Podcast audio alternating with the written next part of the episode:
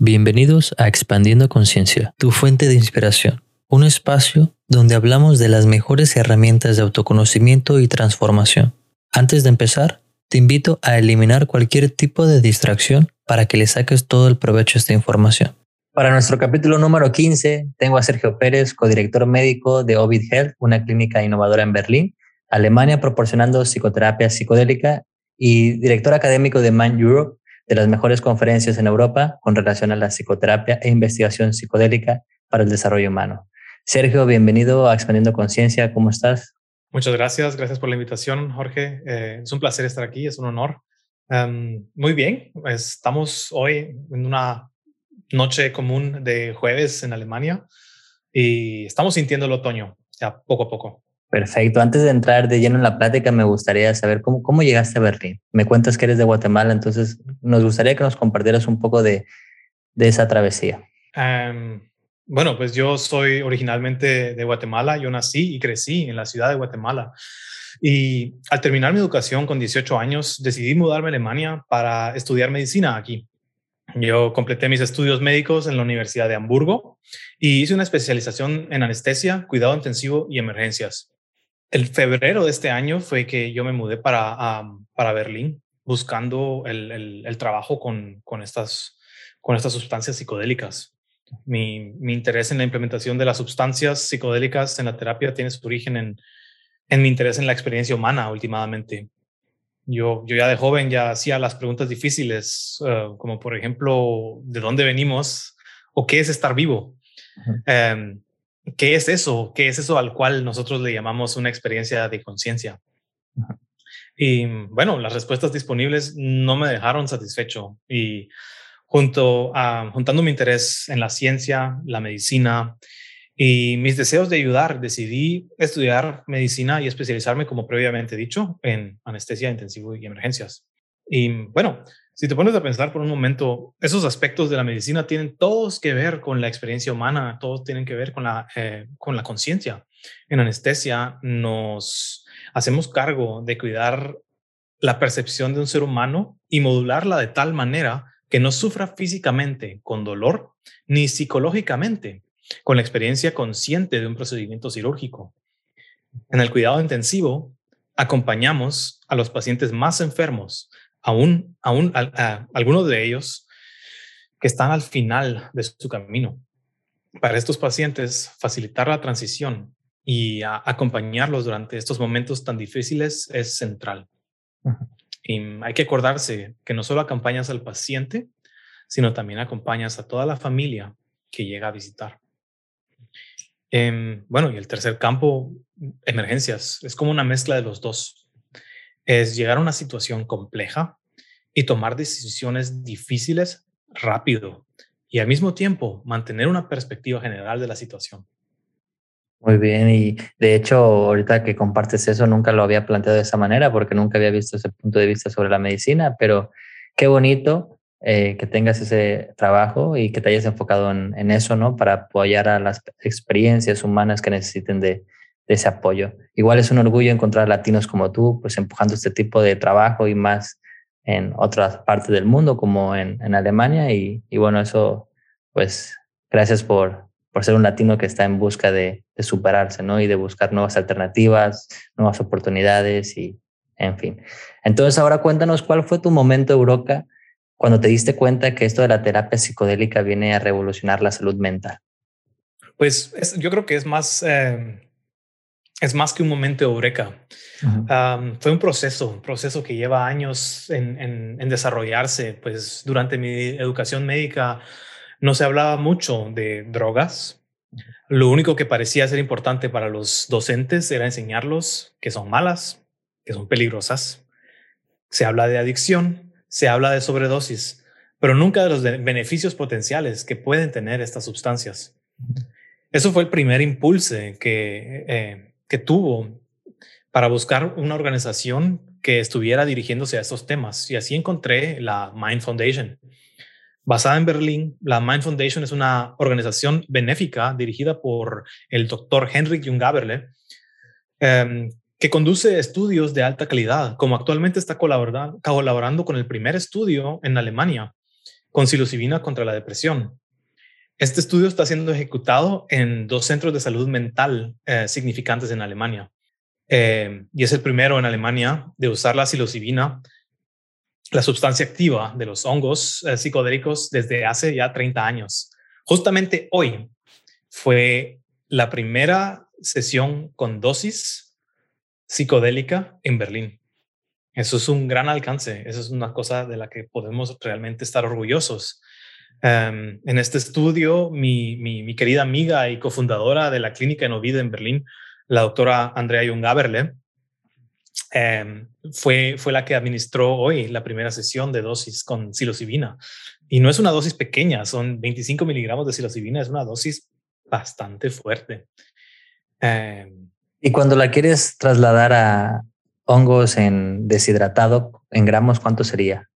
Aproximadamente 4 gramos, podría decirse más o menos, dependiendo, dependiendo de los hongos que tienes, pues pueden ser 3 o, de 3 a 4. Es una, es una, una, dosis relativamente alta, por así decirlo. Claro. Em, Sí, y bueno, pues el estudio es, está siendo supervisado por, por, nuestro otro cofundador, el profesor Gerd Grunda, eh, con el cual tenemos la clínica de, de psicoterapia psicodélica. Em, pero regresando, perdón, regresando a tu pregunta, eh, yo creo que no, no vamos a lograr una revolución. No, no, no es, nosotros no hablamos de una revolución, eh, creemos más que va a ser como una innovación, una adición a las técnicas que actualmente son utilizadas, una, herramienta más a nuestra mano, la cual todavía tenemos que llegar a entender de manera que, a la, que en la implementación se puede hacer con el mayor beneficio y el menor daño. Te puedes imaginar la, o, date una idea de un desarmador de mano y un desarmador eléctrico. Toda aquella persona que ha armado muebles de IKEA con un desarmador eléctrico sabe que tal vez no ha sido la mejor idea usar una herramienta con tanto poder en una tabla de madera muy suave e inestable. Lo mismo va con los psicodélicos.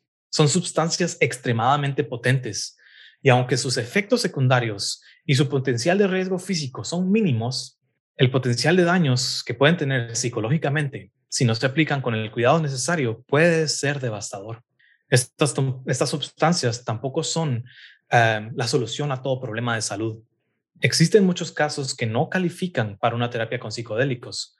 Por otro lado, pueden ser para muchas personas la última esperanza y pueden salvar vidas. Muy interesante. Y ahora que me compartes, pues obviamente que es, no es un juguete, es una herramienta muy potente y también delicada y saber cuándo utilizarla y cuándo no. Últimamente sé que ha habido muchos casos de personas que después de una sesión, porque hay personas que no lo hacen dentro de un contexto clínico, sino recreativo, o a veces con un chamán y este tipo de circunstancias, pero registran que los días posteriores tienen como ataques de pánico, ansiedad. Y de acuerdo a tu experiencia, ¿cómo, cómo manejan estas situaciones si llega un paciente con este tipo de, de comportamientos, de que hay mucha ansiedad en su vida, que tiene a lo mejor muchos sueños feos o a lo mejor no puede controlar su pánico? ¿Cómo lo manejan? Después de haber tenido una experiencia psicodélica afuera de la clínica, me, te refieres, ¿no? Pues sí, vemos, vemos mucho de eso también. Nuestra clínica no solo ofrece el tipo de terapias para personas que tienen eh, depresiones mayores o problemas de ansiedad o eh, PTSD, em, sino que también ofrecemos en casos especiales em, terapias de integración. No sé si te has, oído de, lo que es, eh, pues sí, la, integración básicamente es, es lo, lo más importante, la, o, ah, por lo menos igual de importante que la experiencia, porque si no aplicas cualquier proceso, sea recreativamente o de alguna forma, cualquier, cualquier reflectivo, un tipo de reflexión Em, acerca de lo, experimentado, estos procesos que has eh, em, vivido en una experiencia tan potente pueden llegar a, a, resurgir después y, y, pedir de tu atención de forma de ansiedad, de sueños feos, de, eh, de, bueno, pues problemas que no estaban antes o por lo menos no estaban a la superficie y llegan a salir de sus escondites donde han estado por años y de un momento al otro, pues te, te, confrontan tu, tu, personalidad. La palabra psicodélico viene del griego, ¿sí? Y es, es una composición de psicos y delos, que es la mente, o, eh, sí, la mente, y delos es la manifestación. Este, estás manifestando tu mente. Em, yo no estoy, no estoy diciendo que no puedan ser em, que no pueda, que no existe una cultura, más que todo también en México, donde chamanes tienen, tienen las, la experiencia necesaria para poder cuidar y moldear estas experiencias y estas situaciones de una forma em, que puedan ser también beneficiarias. A lo que estoy, a lo que voy yo es que mientras más fama y más popularidad ganan estas sustancias, más llegan falsos chamanes y eh, falsa seguridad acerca de, cómo implementar y cómo utilizar esto.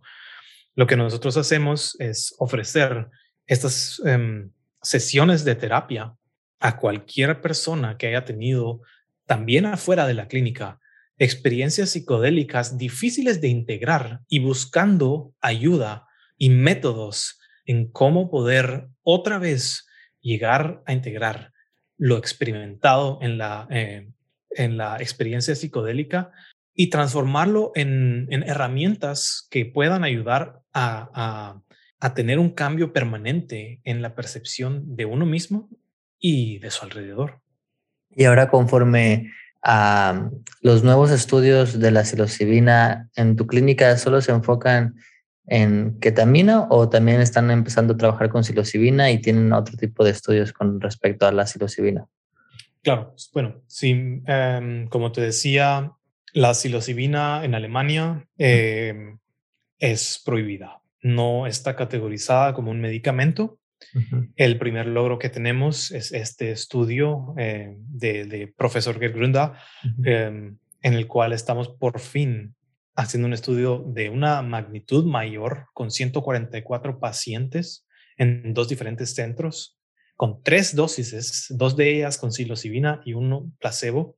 En, en la clínica usamos lo que es un psicodélico atípico. A ver, te explico primero. El psicodélico clásico es todo aquel psicodélico que interactúa con el sistema de serotonina en el cerebro. ¿sí?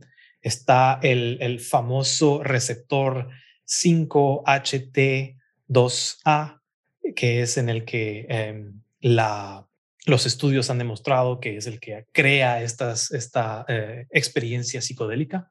Y psicodélicos atípicos son serotonérgicos. LSD, mescalina, psilocibina de los hongos psicodélicos. Todos estos son psicodélicos clásicos. De ahí hay psicodélicos atípicos, como el MDMA, que también usa, tiene un sistema con, con el sistema, em, tiene un efecto con el sistema serotonérgico, pero de una forma bastante diferente. Em, y la ketamina. La ketamina afecta el, eh, la ketamina afecta el sistema glutamatérgico eh, y el receptor de NMDA. La ketamina, como, como muchos sabrán, es un anestético en dosis altas, creando una disociación talamocortical, una gran palabra para algo muy fácil. El tálamo es eh, la puerta a la conciencia, es donde todas tus, tus, tus sensaciones llegan y, y el tálamo básicamente decide qué sensaciones mandar al neocórtex para que las experimentes conscientemente y cuáles no por no tener de mayor importancia. Entonces, lo que hace la ketamina, por lo que es buena para hacer anestesia, es corta esa conexión. Ya no llegan sensaciones ni de dolor, ni de percepción, y llega un punto en el que también pierdes la habilidad de recordarte y pierdes la conciencia. Antes de llegar a ese punto, y si mantienes la dosis en un eh, nivel subanestético, puedes facilitar con la ketamina un estado psicodélico.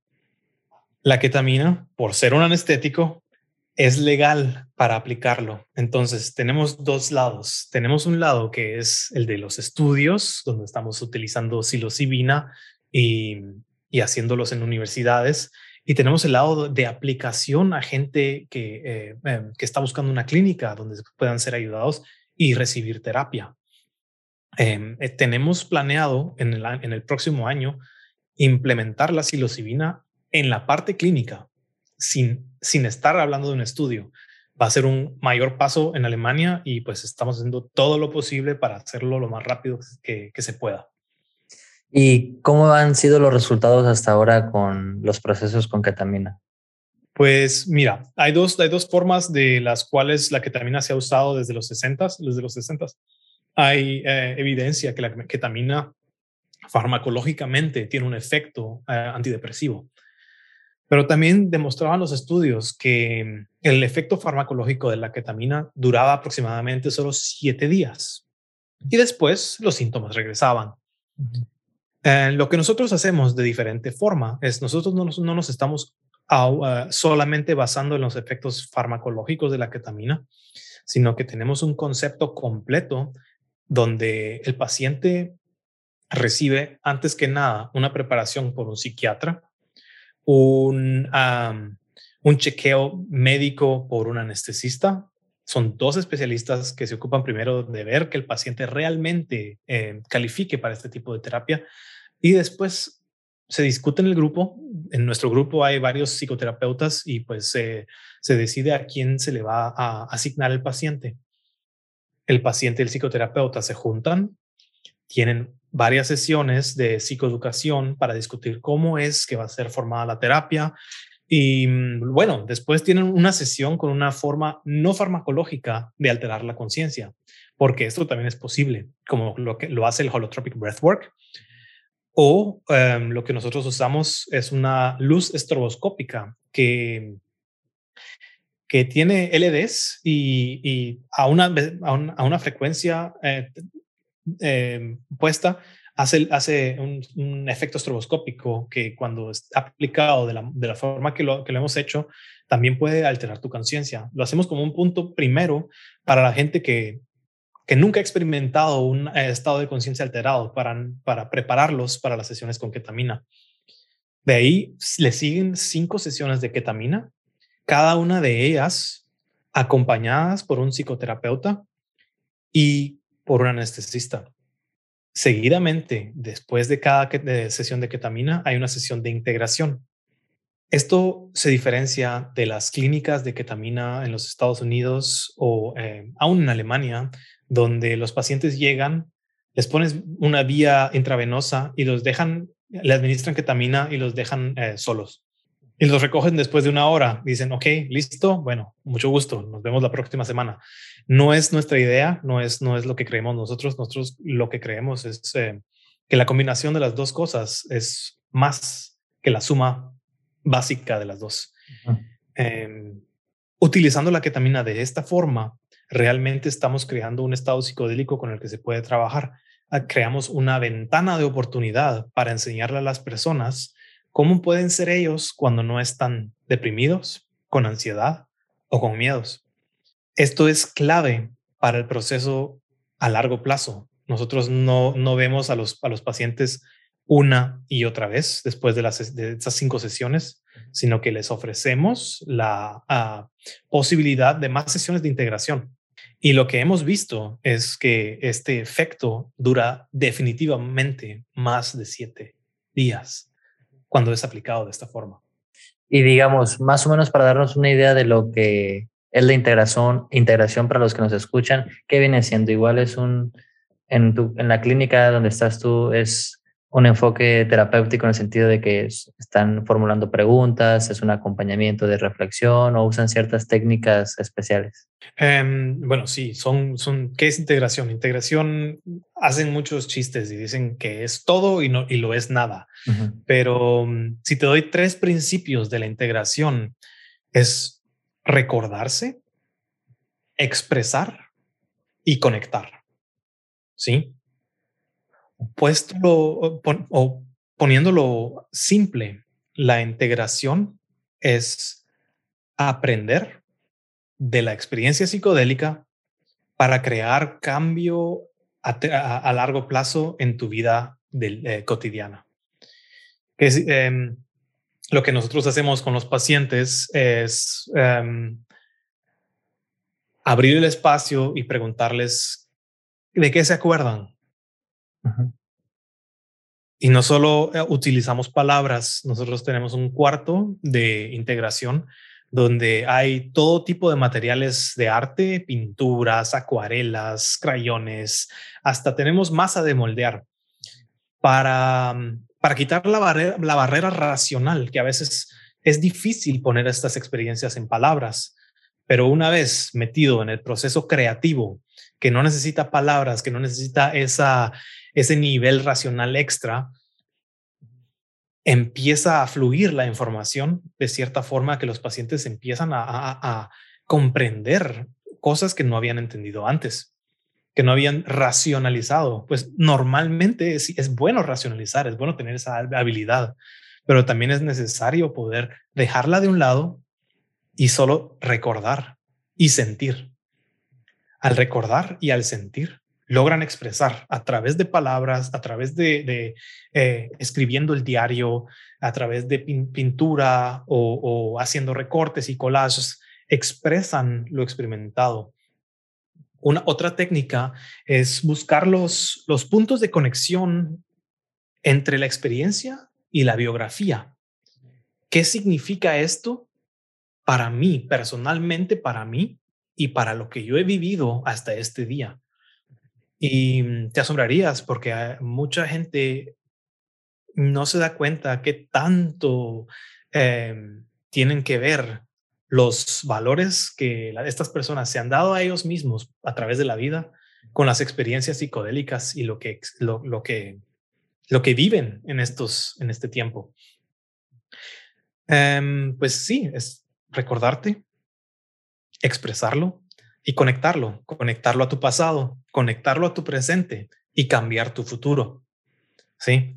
Sin esto, una experiencia psicodélica puede ser muy interesante, puede ser muy bonita, puede ser fascinante, puede ser retraumatizante y puede ser desafiante, pero sin integración, pues se queda siendo solo eso. Una experiencia, ¿no? Como tal. Exacto. Y para agrandar el tema de la integración, me gustaría decir que no solo son las, las, experiencias psicodélicas que hay que integrar. Le damos tanto valor a la experiencia psicodélica, a la integración de esta, y nos olvidamos que las experiencias del día a día, las experiencias fuertes que, definen eh, nuestro carácter, no todas pasan en un estado psicodélico. Y aún así, también deberíamos de darnos el respeto suficiente para acordarnos, expresarlo y conectarlo. Claro, creo que no nos damos a veces el tiempo de procesar la información de que vivimos en nuestro día a día y al no procesarlo, pues se va reprimiendo en este inconsciente, ¿no? Y, tarde o temprano, pues nos va a pasar la factura o nos va a decir, hey, aquí todavía hay que trabajar. Exacto. Hay una analogía muy bonita de em, Rosalind Watts, que creó el modelo de ACE, Accept, Connect and Embody. Y mm, ella lo, presenta como nadar en el mar, nadar en el mar de la vida cotidiana, que son las olas, las olas que no te dejan nadar eh, y ver más abajo y bucear. En el momento que te das el espacio necesario y el tiempo necesario para, por ejemplo, una experiencia psicodélica o simplemente meditación, que puede también ser muy, muy valioso.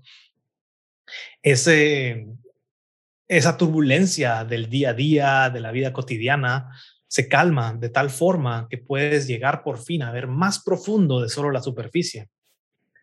Y cuando vas suficientemente profundo, puede ser que te encuentres con ostras y no sé si has visto ostras, pero eh, las conchas de las ostras pueden ser muy filosas, pueden ser, pueden cortarte, pueden dañarte, pueden lastimar mucho, pero es valioso tomarse el tiempo, bucear a, esa profundidad de conciencia en este caso y encontrar estas ostras que son una analogía para experiencias pasadas que fueron suprimidas porque duele, porque lastima Y en, el, momento que las reencuentras con una mejor preparación, con una madurez y una, em, bueno, básicamente con madurez y capacidad de trabajar con ella, si llegas a subir con, a, la superficie de regreso con esa ostra, puedes abrir la ostra y encuentras algo muy valioso que este trauma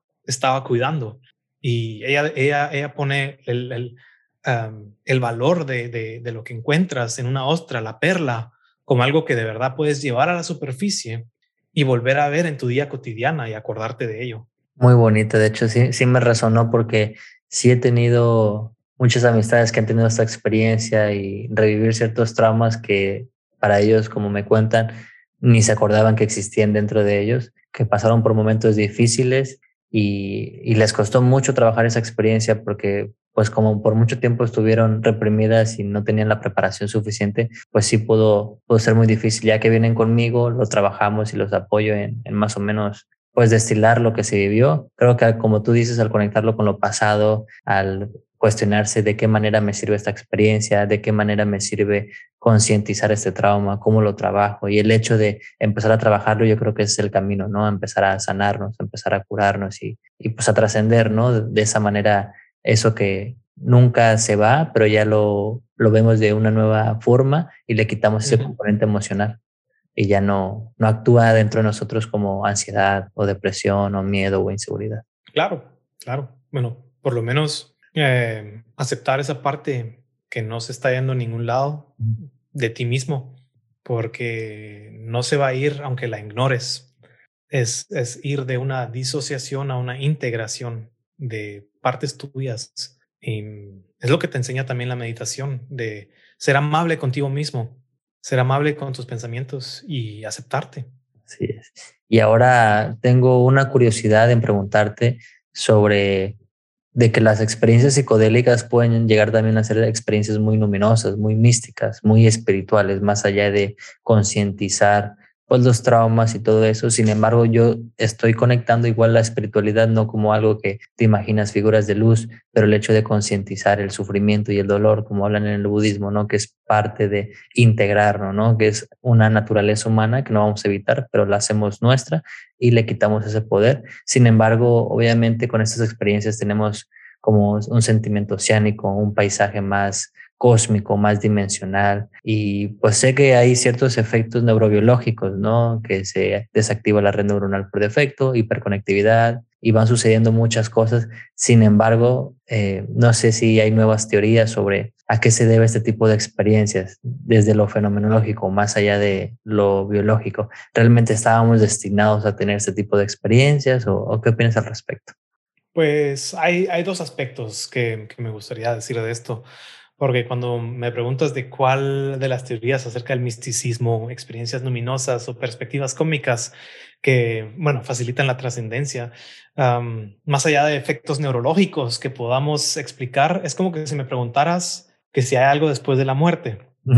¿Y cuál teoría resuena más con mis creencias? Pues, bueno, mi respuesta siempre sería correcta y errónea a la misma vez, dependiendo de qué punto de vista lo quieras ver. Eh, últimamente hay muchas cosas que no podemos probar, ¿sí? Y todo lo que, todo aquello que va más allá de lo que yo puedo explicar con base científica, eh, últimamente es una opinión. Si me, si me preguntas si estas, estas sustancias o estas experiencias más bien em, son algo que, que es, que, que los seres humanos tienen acceso aún sin sustancias, te digo que muy probablemente no es necesario consumir ah, sustancias psicodélicas para llegar a estados de conciencia alterados donde puedas sentir tu alrededor de una forma muy conectada, de, tener, una, tener una experiencia así, bueno, pues, pues e, espiritual y religiosa.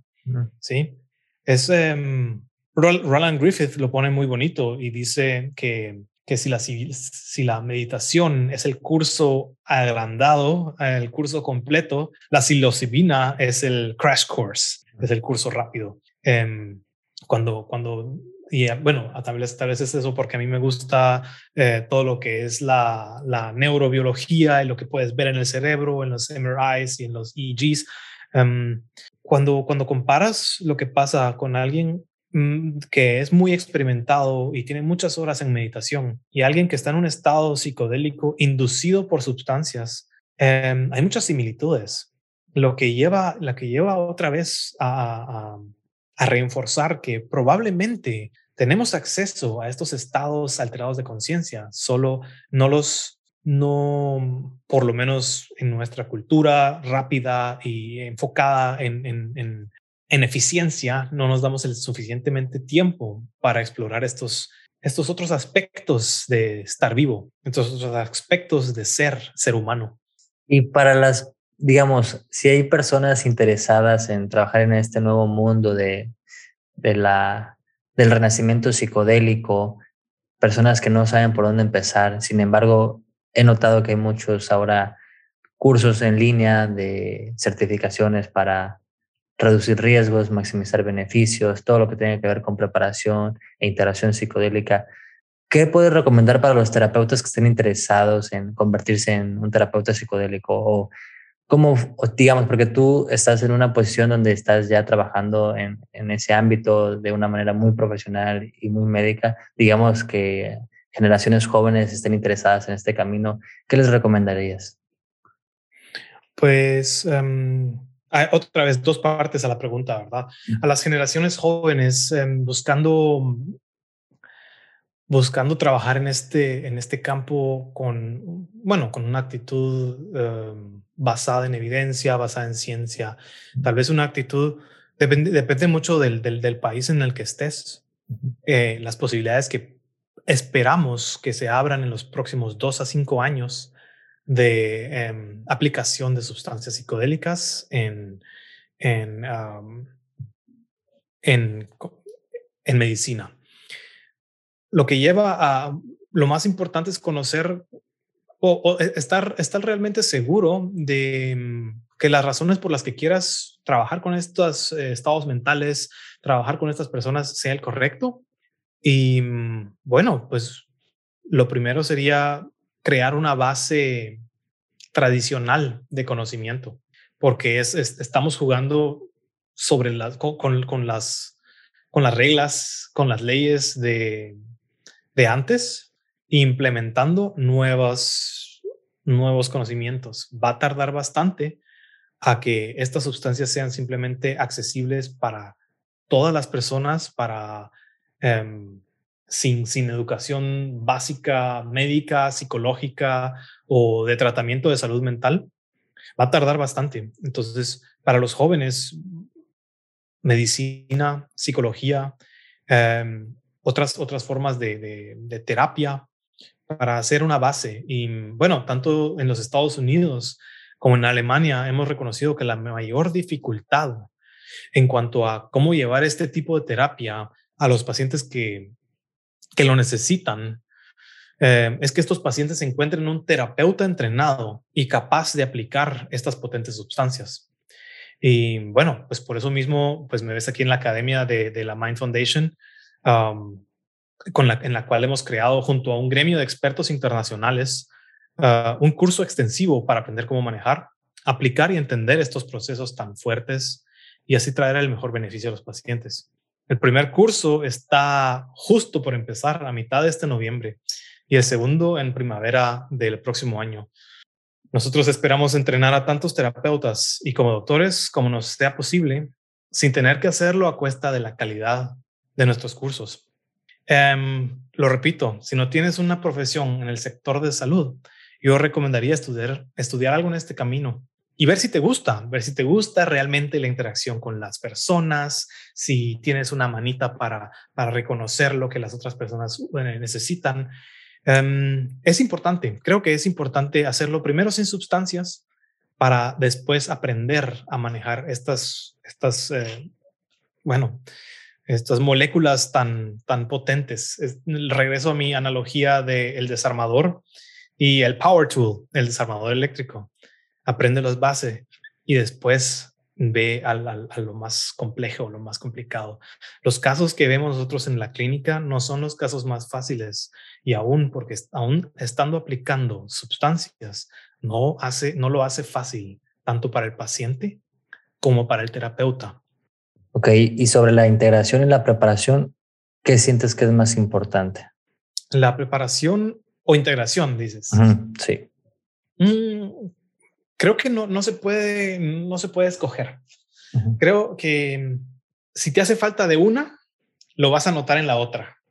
Si, no, si me entiendes. si, ponemos, ponemos eh, nosotros tomamos, tomamos en cuenta esto mucho al crear este concepto donde estamos usando ketamina ahora, si lo subían en el, en el, en el futuro, y nos dimos cuenta que si acortábamos la fase de preparación, pues la, la, las, los pacientes, claro, tienen sus beneficios igualmente, pero la parte de integración de los procesos se vuelve más compleja y a veces las experiencias psicodélicas son más, más duras, más desafiantes, más difíciles de integrar.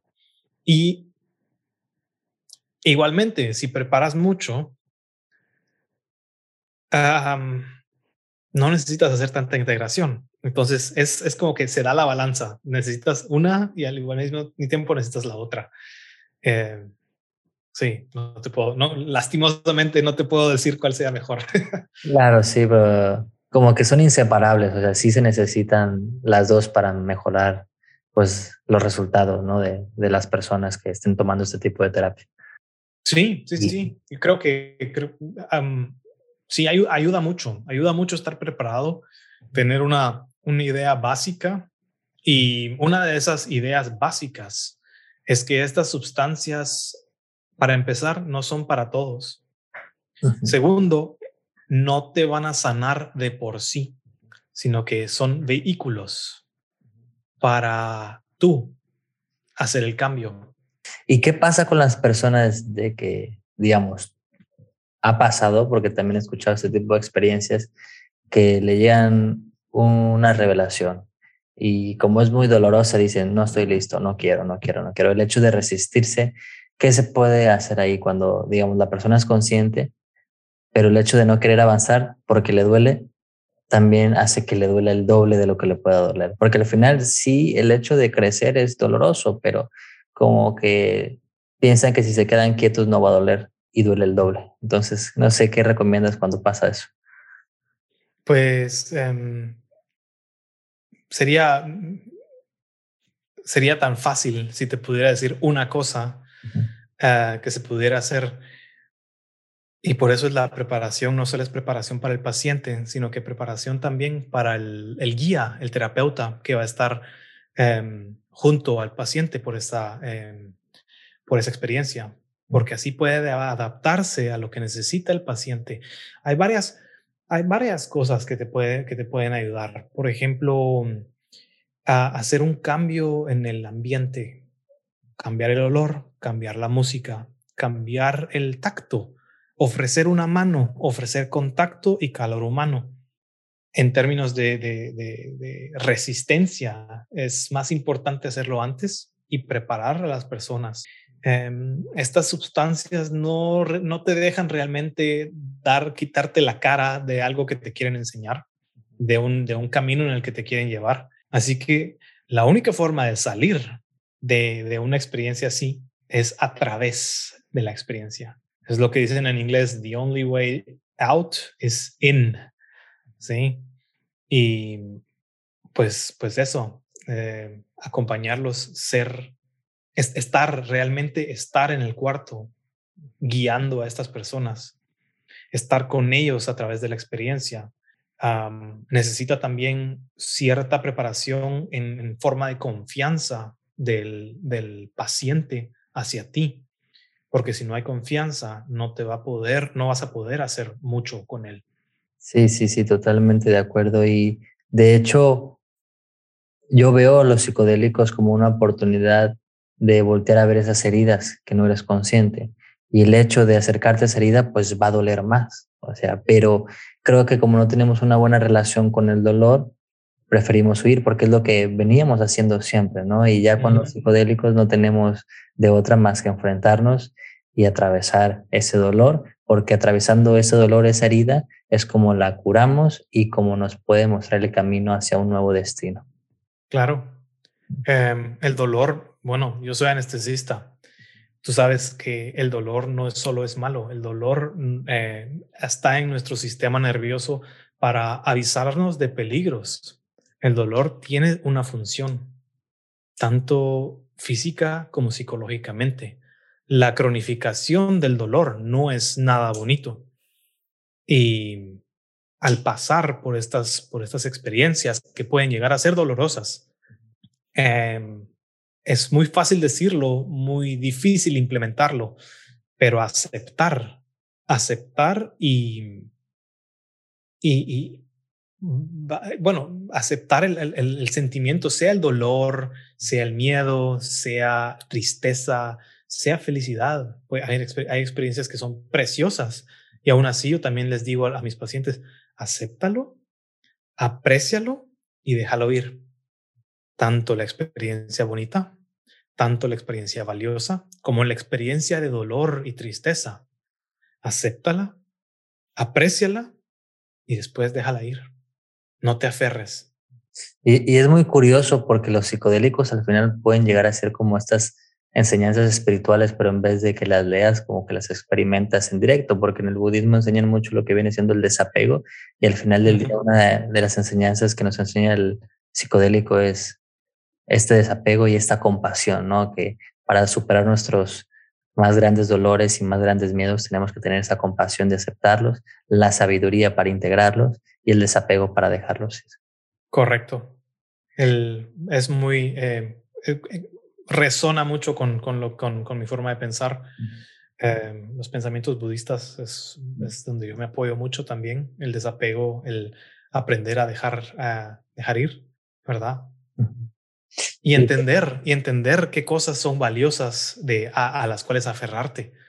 Y de hecho también iba a comentar que este proceso de que a lo mejor pasan las personas, digamos que también es este proceso de duelo que todos vivimos cuando tenemos una pérdida o una separación, porque lo que hace el psicodélico también es como que desprenderse de una vieja versión de nosotros que tenía todos estos traumas y estas cargas. Entonces al principio puede ver que cuando hay esta resistencia, es esta negación y luego frustración y luego depresión y ya cuando por fin entramos en un entendimiento que siempre la clave era la aceptación, ¿no? La aceptación de estos eventos es lo que nos va a ayudar a pues trascenderlo, ¿no? A ir más allá de ellos y crear una mejor intimidad con ellos y decir, bueno, pues hago las paces contigo y creo que ese es el, gran proceso de la integración que nos compartes, ¿no? Que es muy importante acompañar a las personas porque a veces, digamos, este proceso de, de duelo, este proceso de superación, cuando uno está solo o se siente solo puede ser muy difícil, sin embargo, si hay un seguimiento y un acompañamiento, pues esa compasión que necesitan la van a sentir primero en el exterior, ¿no? Y a veces los, seres humanos necesitamos siempre ver para creer, ¿no? Antes de confiar en nosotros tenemos que tener a alguien que confíe en nosotros, ¿no? Entonces, siento que sí, la terapia en este caso, como acompañamiento, es esencial si una persona está dispuesta y quiere trabajar con estas sustancias, sí debe ir totalmente con algún experto, un terapeuta que sabe manejar esto de, la mejor manera y pues para que pueda ayudar a las personas a pues no obtener unos momentos difíciles.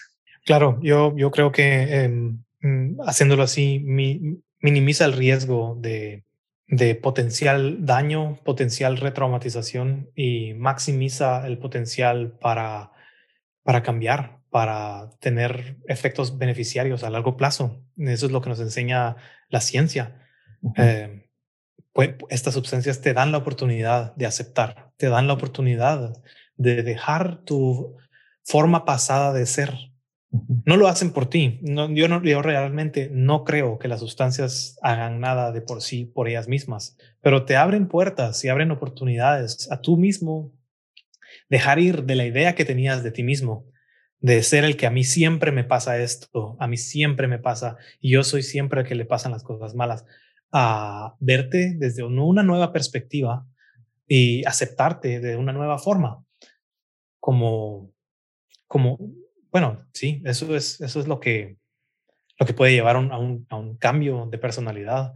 Y ponte a pensar, hay estudios de, de, adicción y de, de adicción a la nicotina, que fueron los, uno de los primeros en Estados Unidos y la gente dejaba de fumar.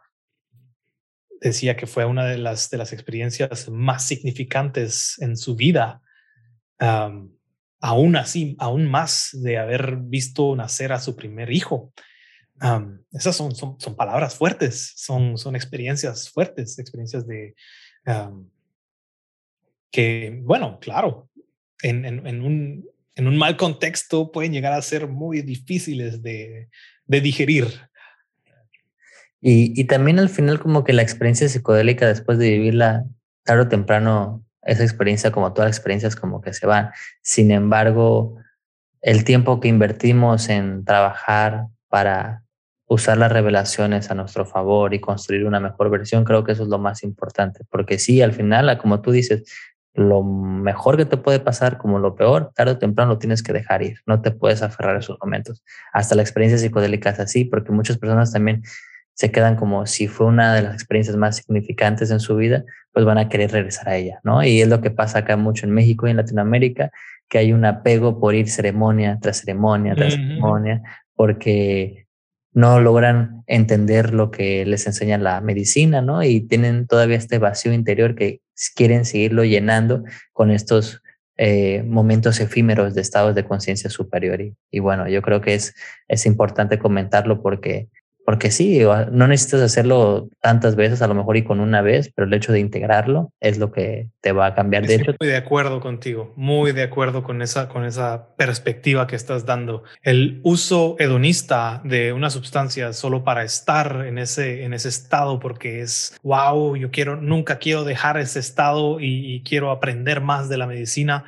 no, probablemente no tienen las mejores eh, eh, efectos no sé si era Stanley Laprof o Alan Watts que decían que así como el biólogo usa el microscopio para analizar algo y el astrónomo usa el telescopio para mirar las estrellas, eso no significa que se tienen que quedar pegados a sus instrumentos.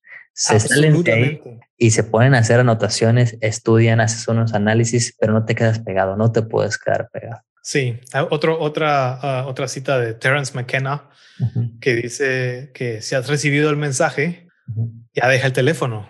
Totalmente, totalmente. Y eso es importante. Una cosa es que te muestren el mensaje y otra cosa es encarnar el mensaje o convertirte en el mensaje. Correcto, correcto. Muy importante. Gracias, gracias por mencionar eso. Es, es muy importante que no se trata de existir solo en este nivel de, de estado psicodélico, sino que aprender de este estado para poder existir en un estado normal de conciencia uh, de la mejor forma. Y ahora sobre libros, porque me encanta leer y aquí a la comunidad que nos escucha igual le gusta mucho la lectura. Nos gustaría que nos compartieras uno, dos o tres libros esenciales que debe haber en el repertorio de un psicoterapeuta psicodélico.